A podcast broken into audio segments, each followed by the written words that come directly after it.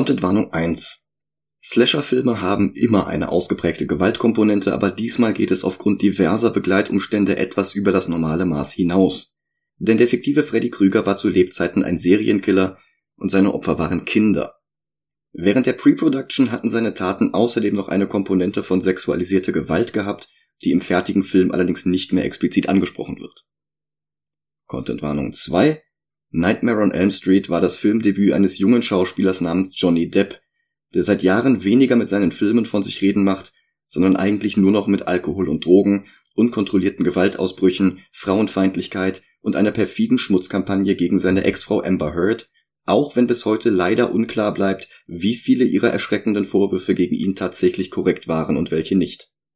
Seid also bitte gewarnt.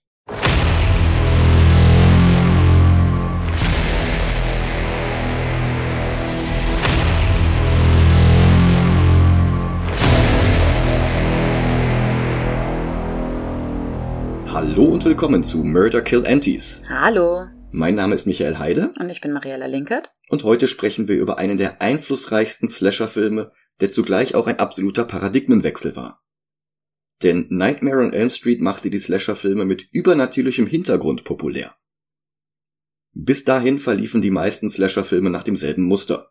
Und auch die von uns bereits besprochenen Filme, die danach erschienen waren, wie Scream oder The Babysitter One, kamen ohne übernatürliche Phänomene, Untote oder Geister aus. Happy Death Day hatte zwar eine Zeitreisekomponente, aber auch der Slasher-Anteil dieses Films hielt sich trotzdem an die ursprüngliche Formel, wie sie von Psycho über Texas Chainsaw bis hin zu Halloween verfeinert wurde. Ein oder mehrere mental nicht ganz stabile Killer verfolgen ihre in der Regel minderjährigen Opfer und standen zwar unglaubwürdig oft wieder auf, statt einfach zu sterben, aber trotzdem waren sie alle Menschen. Michael Myers zum Beispiel war zumindest anfangs kein übernatürliches Monster. Und nachdem Jason Voorhees im zweiten Friday the 13th die Hauptrolle von seiner Mutter übernommen hatte, war auch er zunächst noch menschlich und wurde immer bloß für tot gehalten. Er war es dann bloß nie. Tatsächlich von den Toten kehrte er erst in Teil 6 zurück, das war 1986, zwei Jahre nach Freddy Krueger. Evil Dead hatte zwar die dämonischen Deadites, aber Sam Raimis Durchbruch stand auch eher in der Tradition von Night of the Living Dead und The Hills Have Eyes als in der von Halloween. Apropos Hills Have Eyes. Dessen Autor und Regisseur Wes Craven, der auch schon 1972 mit Last House on the Left einen wichtigen Wegbereiter für das insgesamt noch etwas unfertige Genre gedreht hatte, der schrieb Nightmare on Elm Street und führte selbst Regie. Ein Jahrzehnt später würde er dann mit Scream dem Genre neues Leben einhauchen, da haben wir in Folge 5 von Murder Kill Antis schon ausführlich drüber gesprochen. In Nightmare verarbeitete Craven einige aktuelle Zeitungsartikel und würzte sie mit Geschichten aus seiner Kindheit und Jugend. Vertriebene Hmong aus Südostasien waren traumatisiert nach Amerika geflohen, konnten nicht schlafen und starben letztlich während ihrer Albträume. Craven gab diesen Albträumen eine Personifikation, inspiriert von einem alten Mann, den er als Kind einmal nachts auf der Straße gesehen hatte und der ihn unangenehm anstarrte. Den Namen Freddy Krueger übernahm er von einem Jungen, der ihn in der Schule früher gepiesackt hatte. Der rot-grün geringelte Pullover des Schurken schuldet seine Farbwahl einem Artikel über Komplementärkontraste, den Craven im Scientific American Magazin gefunden hatte. Und ansonsten wollte er einfach möglichst viel anders machen als die Klischees, die das noch recht junge Genre mittlerweile schon angehäuft hatte, aber trotzdem wollte er diesem Genre auch gerecht werden. Statt einer Maske, hinter der keine Emotionen sichtbar waren, wollte Craven, dass sein Schurke zwar unmenschlich aussah, aber trotzdem seiner perversen Freude mimisch Ausdruck verleihen konnte. Darum dieses verbrannte Gesicht. Und weil einfache Messer oder Macheten mittlerweile zu abgenutzt waren, kam er auf die Idee mit dem Klingenhandschuh. Freddy Krüger war zumindest auf dem Papier geboren. Eigentlich hatte er ein pädophiler Sexualstraftäter sein sollen, aber während der Pre-Production des Films machten einige reale Fälle in Kalifornien Schlagzeilen und Craven wollte nicht, dass sein Werk als Reaktion darauf missverstanden werden konnte. Woraufhin er aus dem Charakter einen einfachen Kindesmörder machte. Auch schlimm, keine Frage, aber doch in einer etwas anderen Größenordnung. Für die Rolle selbst hatte Craven eigentlich David Warner aus Das Omen, Time Bandits und Tron vorgesehen gehabt, aber dann konnte der die Dreharbeiten nicht in seinem Kalender unterbringen, Craven gab ihm 13 Jahre später einen Cameo in Scream 2. Und nach einem weiteren Casting ging die Rolle dann an Robert Englund, der zwar etwas kleiner war als gedacht, der die Rolle aber mit einem absoluten Mangel an Menschlichkeit und Mitgefühl insbesondere gegenüber Kindern spielte. Die Performance war absolut legendär und einer der Hauptgründe, warum der Film so ein überragender Erfolg wurde. Das Budget von etwas über einer Million konnte der Film ziemlich genau verfünfzigfachen. Wow. Ja, und damit blies er frischen Wind ins Genre, das in den Folgejahren unzählige Nachahmer erschuf, und eine ganze Reihe von unmenschlichen, untoten und übermächtigen Slasher-Monstern gab sich die Klinke in die Hand, nicht wenige von ihnen wurden ähnlich legendär wie Freddy selbst. Chucky, Candyman, Leprechaun, Pinhead oder auch die umfangreiche Menagerie aus Cabin in the Woods. Sie alle schulden ihren Erfolg zumindest zum Teil der Fantasie von Wes Craven. Das ist bestimmt 20 Jahre her, dass ich den Film zuletzt gesehen habe. Ich habe ihn noch nie gesehen, wie üblich. Als das Remake gerade 2010 in die Kinos kam, da äh, haben meine Klassenkameraden sehr viel drüber gesprochen. Mhm. Aber äh, der Originalfilm war dann doch ein bisschen zu alt für mich. Ja, ja, verstehe ich. Auch das Remake habe ich nicht gesehen, weil ich ja nie so gut mit Slasher-Filmen war. Ja, das Remake habe ich auch nicht gesehen, aber hauptsächlich, weil ich einfach nicht viel Gutes drüber gehört hatte. Und äh, Jackie Earl Haley ist zwar ein guter Schauspieler, aber Freddy Krueger ist und bleibt Robert Englund. Da kann einfach sonst niemand wirklich mithalten. Und das zu versuchen, ist eigentlich ziemlich töricht. Ich meine, er hat sich auch sehr viel Mühe für die Rolle gegeben. Oh ja. Also, was ich gelesen habe, ist, er hat sich Motoröl in die Haare geschmiert, Zigarettenasche unter die Augen und vom Spiegel so einen starren Blick eingeübt, mit dem er dann über sein gesamtes Vorspielen Wes Craven fixiert hat. Ja. Ich bin gespannt, äh, die Endperformance zu Hm. sehen. Ja, wir sehen uns den Film jetzt nochmal an. Seit 2007 ist der Film auch ungeschnitten nicht mehr indiziert, deswegen können auch wir auf diese Version jetzt zurückgreifen. Bis gleich. Bis gleich.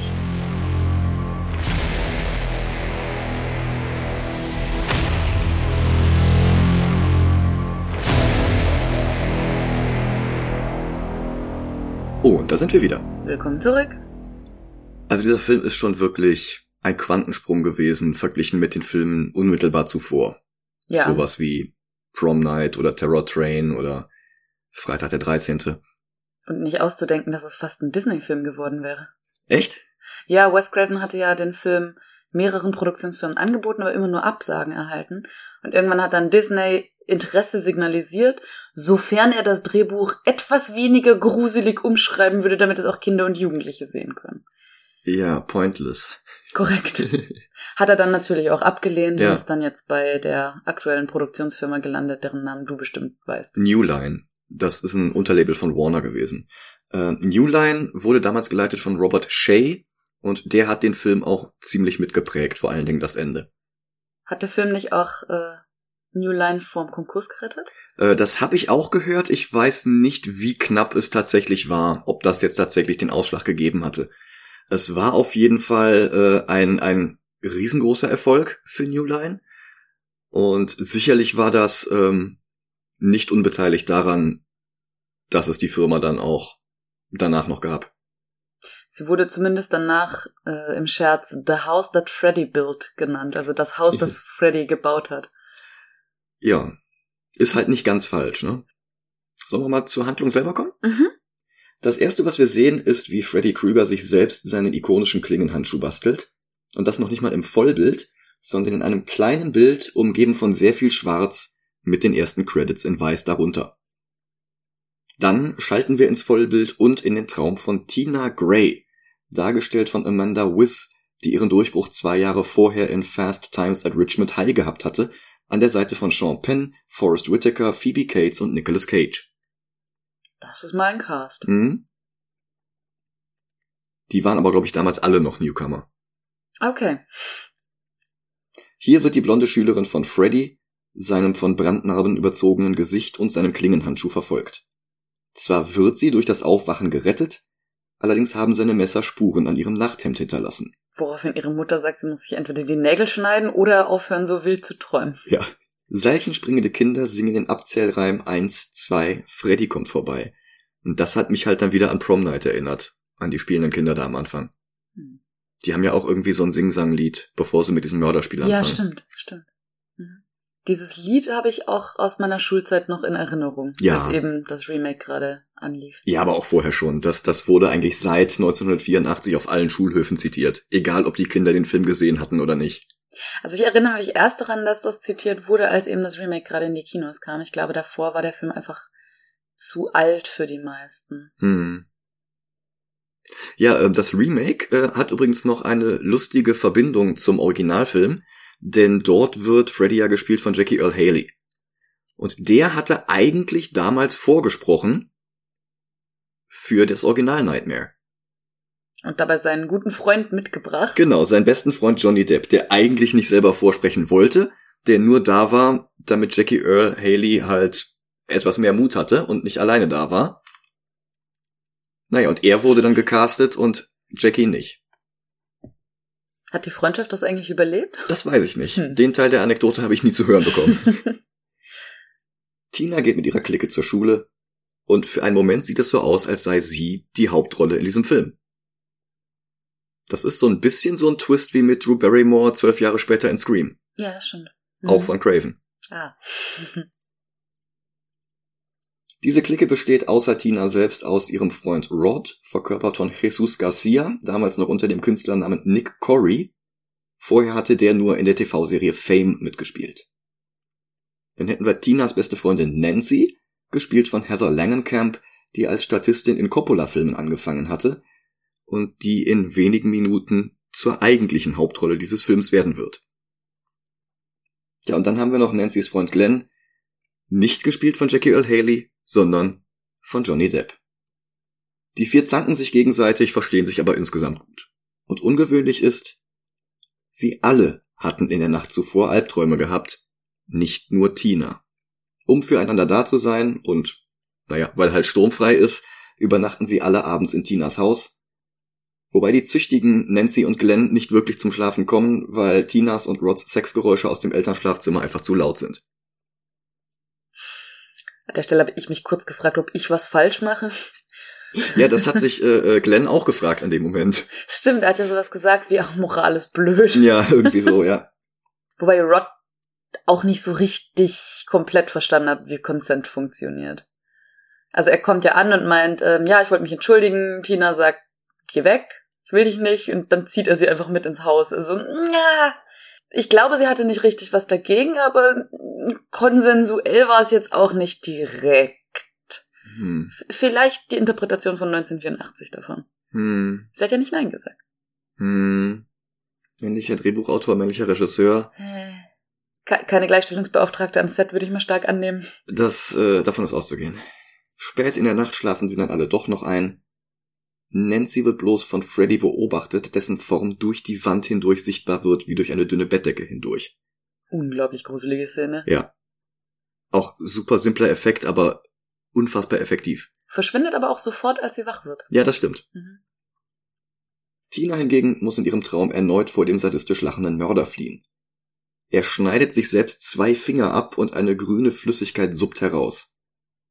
Dann greift er sie an, während sie versucht, Nancy dazu zu bringen, die Türe von innen zu öffnen. Sie reißt Freddy sogar das Gesicht ab und entblößt einen lachenden Totenschädel darunter. Auch das ein eindrucksvoller Effekt. Sehr wahrscheinlich auch ein praktischer Effekt. Die altern Ja. immer besser. Ja, absolut.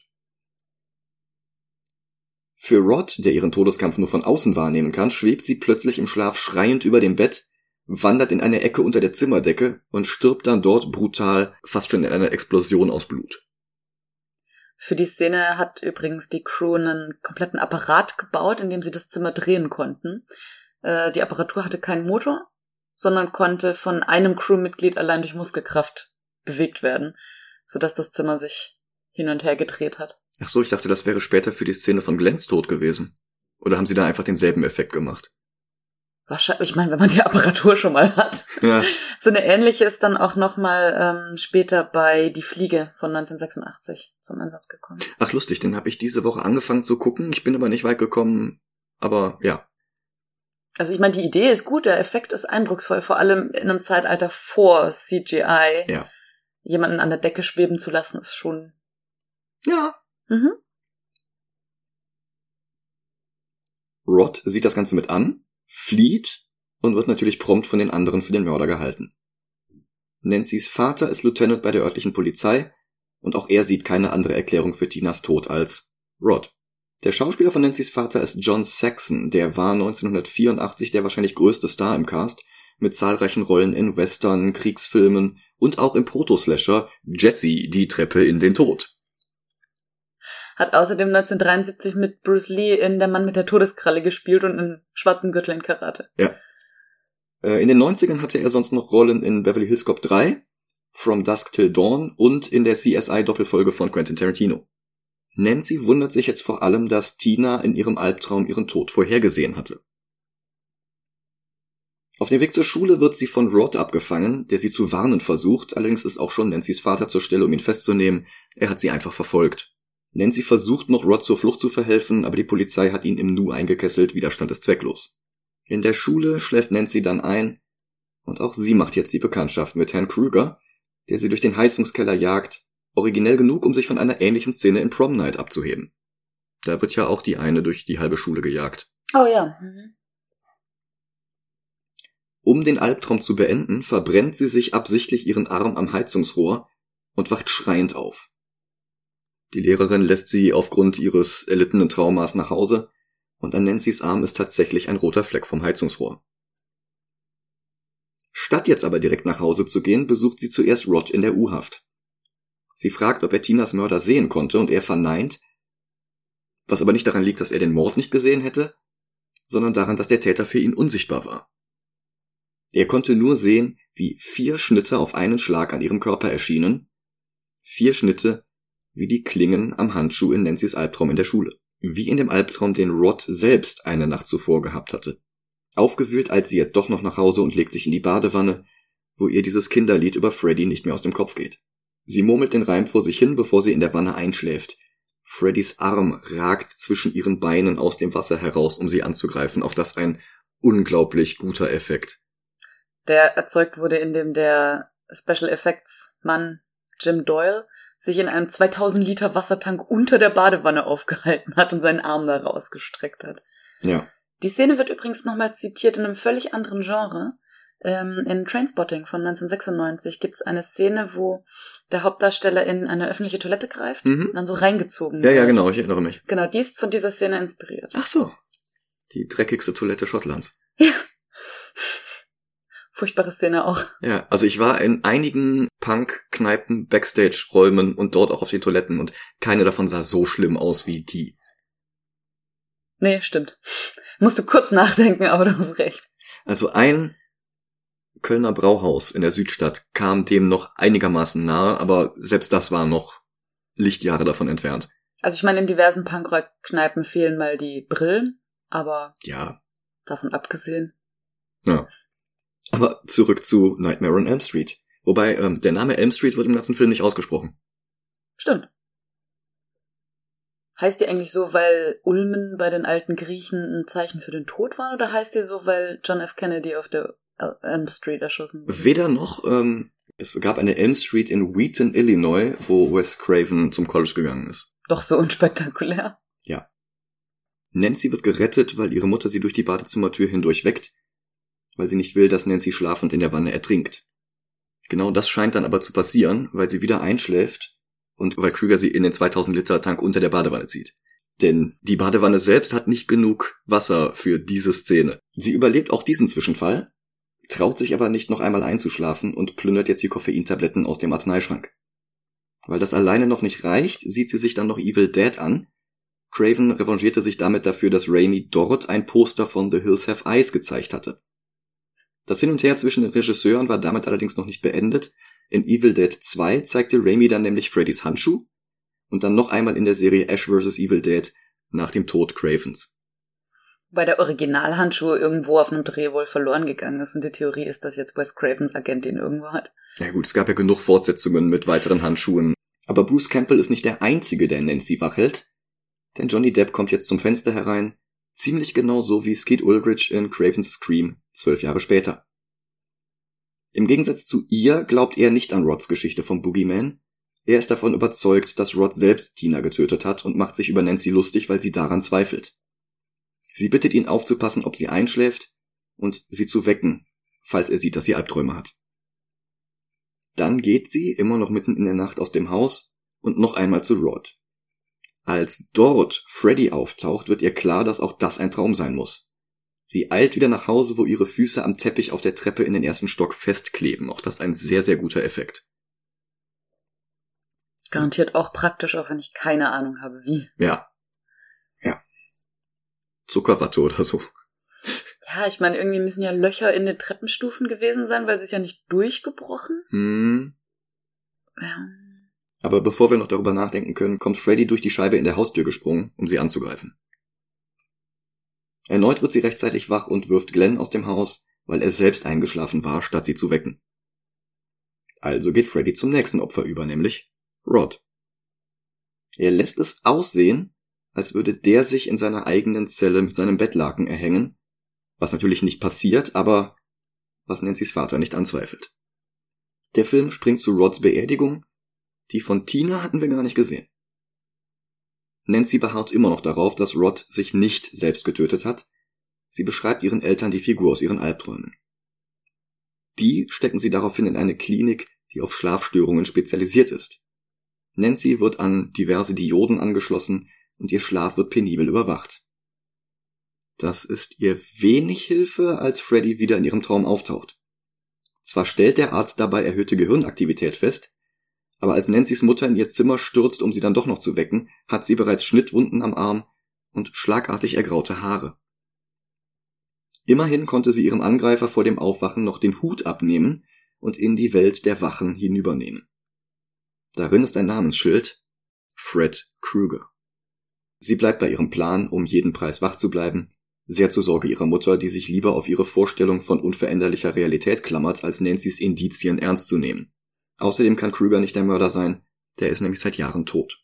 Nancy ist sich da nicht so sicher und besorgt sich ein Buch darüber, wie man sein Haus am besten mit Kevin allein zu Haus fallen spickt. Ja. Ihre Mutter hatte eine andere Idee und hat Gitter an den Fenstern angebracht. Gegen Albträume hilft das natürlich nichts. Hilft aber, um nicht aus dem Haus zu kommen selbst. Ja, das ist, das ist aber eher äh, ungünstig. Immerhin ist Nancy's Mutter jetzt bereit, ihrer Tochter von Krüger zu erzählen. Der hatte einst über 20 Kinder umgebracht. Weil der Durchsuchungsbefehl, der zu seiner Verhaftung geführt hatte, nicht richterlich unterschrieben war, wurde Krüger allerdings freigesprochen und Nancy's Eltern und die Eltern anderer Kinder haben ihn daraufhin in seinem eigenen Keller gelyncht, verbrannt und ihm den Messerhandschuh abgenommen. Nancy's Mutter hat ihn immer noch in ihrem Keller. Und der Film spricht es nicht aus, aber diese anderen Eltern scheinen ja die Eltern von Tina, Rod und Glenn zu sein. Scheinbar. Ja. Denn Nancy überlegt jetzt, dass Freddy die Kinder seiner Mörder töten will, um Rache zu nehmen. Wobei wir nicht wissen, ob nicht andere Kinder auch noch Albträume hatten und einfach noch nicht an der Reihe waren. Das ist natürlich möglich, weil der Film da überhaupt nicht drauf eingeht, zweifle ich es eher an. Ja, also vermutlich sind es nur die. Ja. Je mehr Leute an einem einer Straftat beteiligt sind, desto eher fliegt sie auch auf. Ne? Das stimmt allerdings. Allerdings heißt das, dass auch Glenn jetzt nicht mehr sicher ist. Vor allem, weil er sich nicht mit Kaffee und Tabletten krampfhaft wachhält, sondern mit Kopfhörern über den Ohren vor seinem kleinen Schwarz-Weiß-Fernseher wegdöst. Nancy will ihm zu Hilfe kommen, aber die Gitter vor den Fenstern hindern sie jetzt daran, ihr Haus zu verlassen. Sie will es über den Flur versuchen, aber dort greift ihre Mutter gerade nach ihrem geheimen Schnapsvorrat, um ihre Nerven zu beruhigen. Also ruft sie Glens Eltern an die sich aber weigern, ihn ans Telefon zu holen, die sogar noch extra den Hörer daneben legen, damit sie es nicht noch einmal versuchen kann. Und kommt mir das nur so vor? Oder war die Kleiderordnung der USA der 80er Jahre weniger strikt als heute? Weil ich tue mich schwer, mir heute die Darstellung eines Jocks, wie sie ihn ja nennt, mm, in einem bauchfreien Top in einem Film aus den USA vorzustellen. Und das gab's damals sehr, sehr oft das war tatsächlich ähm, nichts rein weiblich kodiertes. Und wieso ist es das heute? das ist wiederum eine gute Frage. Also ich meine, ich kenne das heute noch von sehr trainierten Männern, dass die bauchfrei tragen. Die sind allerdings auch eher auf der scharfen Straße unterwegs. Ja. Das ist auf jeden Fall kein seltener Anblick gewesen damals. Mhm. Naja, ich meine nur, also heute, in der heutigen Verfilmung, fällt es mir schwer, mir das vorzustellen. Zeiten ändern sich. Hm. Nicht immer zum Besseren. Das stimmt. Dann klingelt plötzlich Nancy's eigenes Telefon und sie ist überrascht, weil das Telefonkabel durchgetrennt ist. Am Apparat ist Freddy, dessen Zunge aus dem Hörer kommt und sie ableckt. Das Effekte-Team hat übrigens erzählt, dass Heather Langenkamp diesen Prop mit nach Hause nehmen wollte nach dem Dreh und sie sich darüber ein bisschen gewundert haben. Oh. Sie kann Glenn nicht retten. Freddy zieht ihn durch seine eigene Matratze in den Tod. Aus dem dabei entstehenden Loch schießt eine Blutfontäne bis an die Decke. Und ich glaube, hier haben sie halt das Set einfach auf den Kopf gestellt und dann mhm, das Blut da mhm. durchlaufen lassen. So sah es auf jeden Fall ja. aus, ja. Eigentlich hätte er nach der Szene nochmal aus dem Bett aufstehen sollen, aber das haben sie dann wohl rausgeschnitten. Ja. Glens Mutter findet die Leiche ihres Sohnes und auch Nancy's Vater begutachtet den Tatort. Er ruft seine Tochter an. Sie versucht ihn davon zu überzeugen, dass der Mörder niemand anderes als Fred Krieger war. Und sie bittet ihn, in genau 20 Minuten nach Hause zu kommen, ihre Türe aufzubrechen und sie zu wecken. Dann McCallistert sie das gesamte Haus. Äh, Kevin McCallister. Ah. Schwarzpulver in Glühbirnen, Stolperdraht in Türrahmen, ein Vorschlaghammer unter der Decke. Also 20 Minuten sind da vielleicht ein bisschen sehr eng veranschlagt. Ich brauche 20 Minuten schon, um einzuschlafen, ohne den ganzen Spaß. Ja. Aber ihr Vater hat ohnehin noch keine Absicht, sofort nach Hause zu kommen und der Bitte seiner Tochter nachzugeben. Er unterhält sich erst einmal mit einem Polizeikollegen darüber, dass der Gerichtsmediziner, der Glens Leiche untersuchen sollte, aus dem Erbrechen nicht mehr herauskommt. Sehr professionell. Also das, das spricht aber auch Bände darüber, wie schlimm seine Leiche zugerichtet gewesen sein muss. Dann stellt sich Nancy eben selbst ein Wecker auf zehn Minuten und legt sich doch noch schlafen. Zwar hat sie mittlerweile nur noch Spuren von Blut in dem Koffein in ihren Adern, aber die Erschöpfung ist stark genug, dass ihr tatsächlich im Nu die Augen zufallen. Im Schlaf geht sie die Treppe herunter und spätestens jetzt sind Atmosphäre, Kameraführung und der Synthesizer unterstützte Soundtrack ganz klare Zitate an Halloween. Der Soundtrack ist sowieso fantastisch in diesem Film. Ja. Äh, der Soundtrack ist von Charles Bernstein. Ähm, der ist mittlerweile Mitglied des Vorstands der Academy of Motion Picture Arts and Sciences, der Society of Composers and Lyricists und der ASCAP. Und außerdem ist er noch Vizepräsident der Academy of Motion Pictures Foundation. Okay. Kennt man den noch von anderen Soundtracks? Nicht so richtig. Zumindest habe ich keine jetzt auf Anhieb gefunden, aber ich kenne ja sowieso keine Filme. also. Ja, gut, guter Punkt. Nancy geht aber diesmal nicht einfach nur ins Erdgeschoss, sondern noch tiefer in den Keller.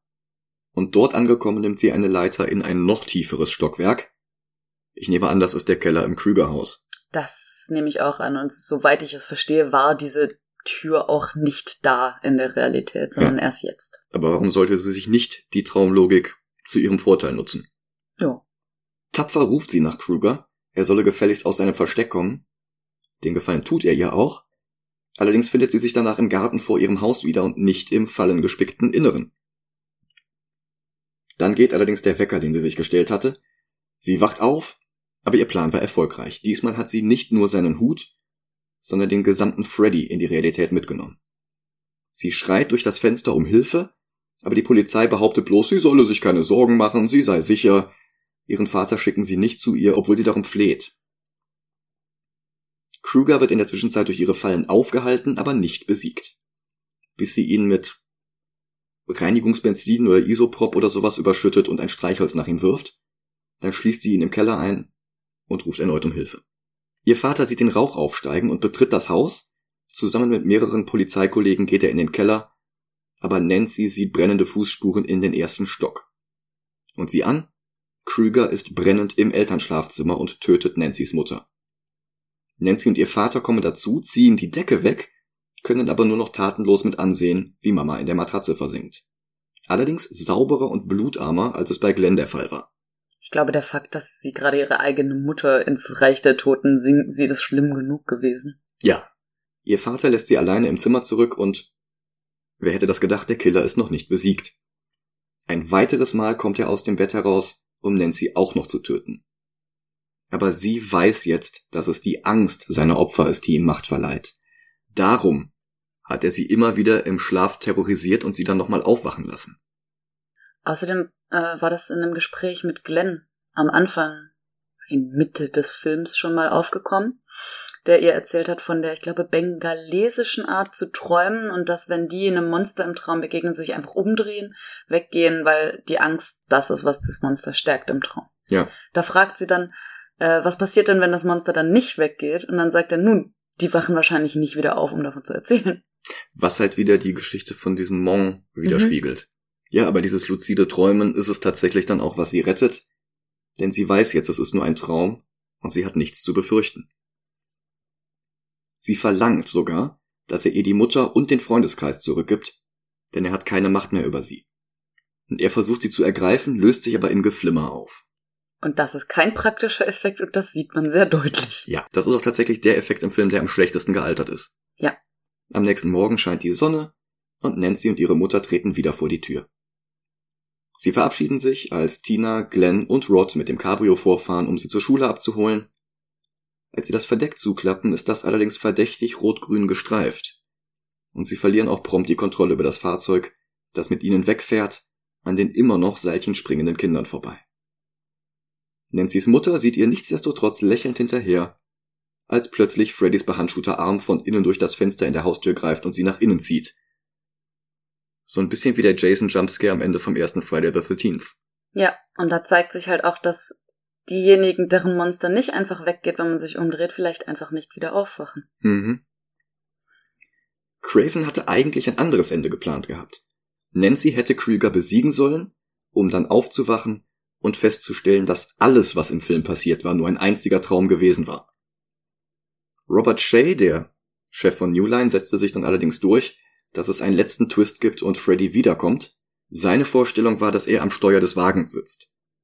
Das tatsächliche Ende ist ein Kompromiss zwischen den beiden Ideen und vermutlich tatsächlich das beste Ende für diesen Film. Ja, vermutlich.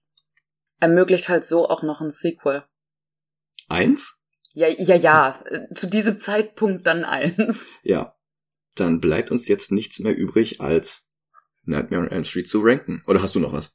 Äh, ja, ich wollte sagen, dass der Kameramann Jack Heidken über den ganzen Film anscheinend eine Augenklappe getragen hat, um sich nicht ablenken zu lassen von irgendwas, was am Set passiert, solange er die Kamera führt. Das ist natürlich auch eine Idee. Mhm. Weil du brauchst ja im Prinzip nur ein Auge für die Kamera. Das stimmt. Äh, der hat es also, allerdings auch äh, nie über B-Produktionen rausgeschafft.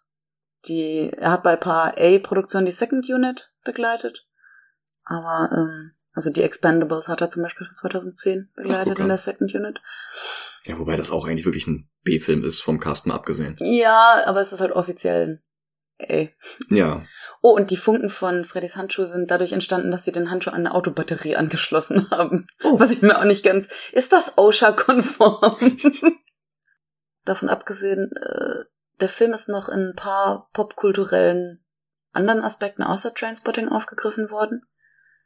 Ähm, also massiv vielen, ja, aber auch, ja. auch in Musik zum Beispiel. In Musik? Mhm. Ach so, ja klar, da gibt's doch diesen, diesen Hip-Hop-Track, äh, A Nightmare on My Street von Jesse Jeff and the Fresh Prince. Oh. Also Will Smith. Ja. Lustig. Ich wollte raus zum Beispiel auf die The Birthday Massacre. Ich weiß nicht, ob du die kennst. Das ist eine Gothic Rock Band. Mhm. Und die haben 2010 einen Videoclip zu ihrem Lied In the Dark veröffentlicht. Da spielen sie ja verschiedene Horrorfilme an. Aber am Ende wird die Sängerin dann von zwei Armen in ihre Matratze gezogen. Das ist halt schon eine eindeutige Anspielung. Ja. Und ähm, eine, eine Band, die ich nicht per se gut finde, aber die Bösen Onkels haben auch ein Lied ähm, von 1988. Mhm. Äh, das heißt auch Freddy Krüger. Mhm. Aber wird ihnen sehr geholfen haben, dass die Uraufführung des Films in Deutschland war. Bei den International Hofer Filmtagen in Bayern. Mhm. Weil, ich meine, die Jungs können schon nicht mal Deutsch. Ich weiß nicht, wie gut die mit englischen Originalfassungen sind. Ja, ist natürlich ein Fakt. Ansonsten gibt's natürlich Dutzende Anspielungen. Die Simpsons, äh, Rick and Morty, ähm, also das braucht man, glaube ich, gar nicht alles aufzuzählen. Jetzt ranken. okay. Ich sehe mir gerade den Bereich an Platz 3, 4, 5. 3 ist Scream, ebenfalls von Craven. 4 ist Texas Chainsaw Massacre und 5 ist Friday the 13th, der erste. Weil die sind ähnlich einflussreich gewesen, würde ich sagen. Halloween ist noch drüber, aber an Halloween kommt er meiner Meinung nach nicht ran. Ja. Unter Friday the 13th haben wir Happy Death Day und da finde ich das Nightmare on Elm. Street definitiv besser. Deutlich besser. Äh, Und natürlich deutlich origineller, deutlich mehr mitbegründend für das Genre. Ja. Puh, ich, ich glaube, ich finde ihn besser als Friday 13th. Mhm. Was war da drüber? Texas Chainsaw Massacre. Finde ich auch besser. Also, äh, ich, ich finde diesen Film besser als Texas Chainsaw. Mhm. Und dann haben wir Scream. Craven gegen Craven. Also ich finde, Scream macht mir mehr Spaß, Mhm. weil er einfach noch mehr mit den Genre-Regeln spielt als Nightmare on Elm Street. Aber er hat halt auch den Vorteil, dass er zwölf Jahre später entstanden ist. Genau, und er bedient sich halt, also er kann ja nur mit den Regeln spielen, weil Nightmare on Elm Street sie mit eingeführt hat. Ja. Hm. Also mir macht Scream auch mehr Spaß. Ich finde den, den lustiger ist das falsche Wort. Unterhaltsamer. unterhaltsameren Film. Und das Skript und die Dialoge sind auch etwas cleverer als Mhm, bei mhm. Freddy. Trotzdem ist der Einfluss von Freddy natürlich auch nicht von der Hand zu weisen. Ja. Scream hatte auch einige Nachahmer, hier so düstere Legenden, ich weiß, was du letzten Sommer getan hast und so weiter und so fort. Aber ich glaube, ohne Nightmare on Elm Street hätte das Genre der Slasher-Filme überhaupt nicht bis 96 überlebt. Hm. Ja, also ich glaube, wir können uns darauf einigen, dass Nightmare on Elm Street besser ist als Scream. Okay, also neuer Platz drei unter Psycho und Halloween. Wobei der und Scream sich halt echt nicht viel schenken. Vergeben wir halbe Plätze? Oder setzen wir Sachen auf denselben Platz? Das geht leider nicht bei Letterboxd. Ah, na gut. Alles klar. Dann bedanke ich mich bei dir für diese Folge. Hat Spaß gemacht. Ja, danke dir. Ich bedanke mich bei euch da draußen. Ich hoffe, euch hat's auch Spaß gemacht. Falls ihr den Film schon lange nicht mehr gesehen habt, vielleicht ist das ja mal was für den nächsten Samstagabend. Und Oktober und Halloween stehen ja auch bald vor der Tür. Bis dahin, macht's gut. Bis dann. Ciao, ciao. Tschüss.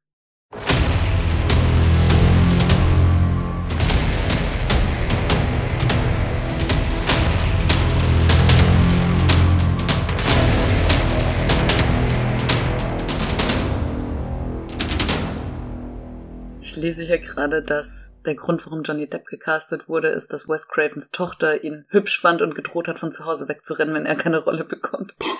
Looked dreamy heißt, sieht hübsch aus, oder? Traumhaft. Marty McFly wurde von Lorraines Freundinnen Dreamboat genannt. Im Jahre 55. Ja. Hm. Dreamboat ist auch